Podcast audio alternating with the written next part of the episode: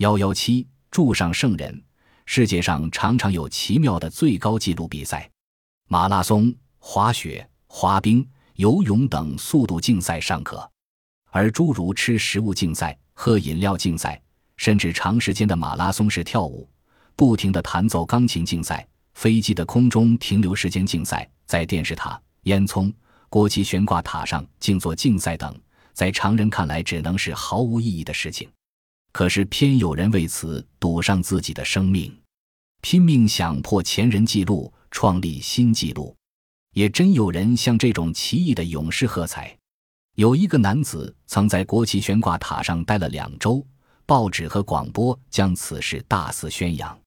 于是，第二个、第三个、第四个，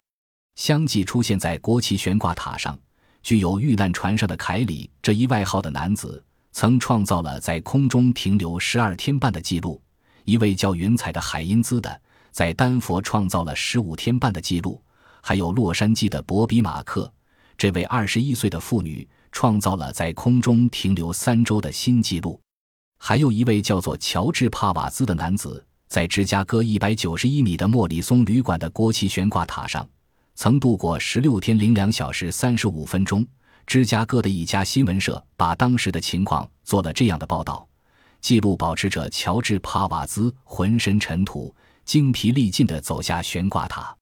掉了六颗牙齿，脚已经完全浮肿，想走，由于脚底神经痛楚异常，不堪其苦。多少天没有梳的头发完全没有油性，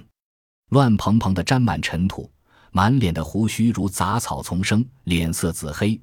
脖颈已被太阳晒伤了。为生命仅存，在基督教中有一种在线派的宗教。在公元五六世纪，曾有一阵基督在线说流传于世。在中近东各国的基督徒中，不少人为了在基督在线时能尽快仰望基督的荣光，有的坐到高山顶或岩石上，有的坐在圆柱上，度过了一天又一天。这些人被称为柱上圣徒派，其中有一个被称为柱上西蒙的叙利亚圣徒。登上了亚历山大里亚的一个大理石圆柱上，在直径不足九十公分的柱子上度过了六十九年漫长的岁月。据说在此期间一次也没有下来。诗人泰尼松的诗《柱上苦行圣者西蒙》就是歌颂他的。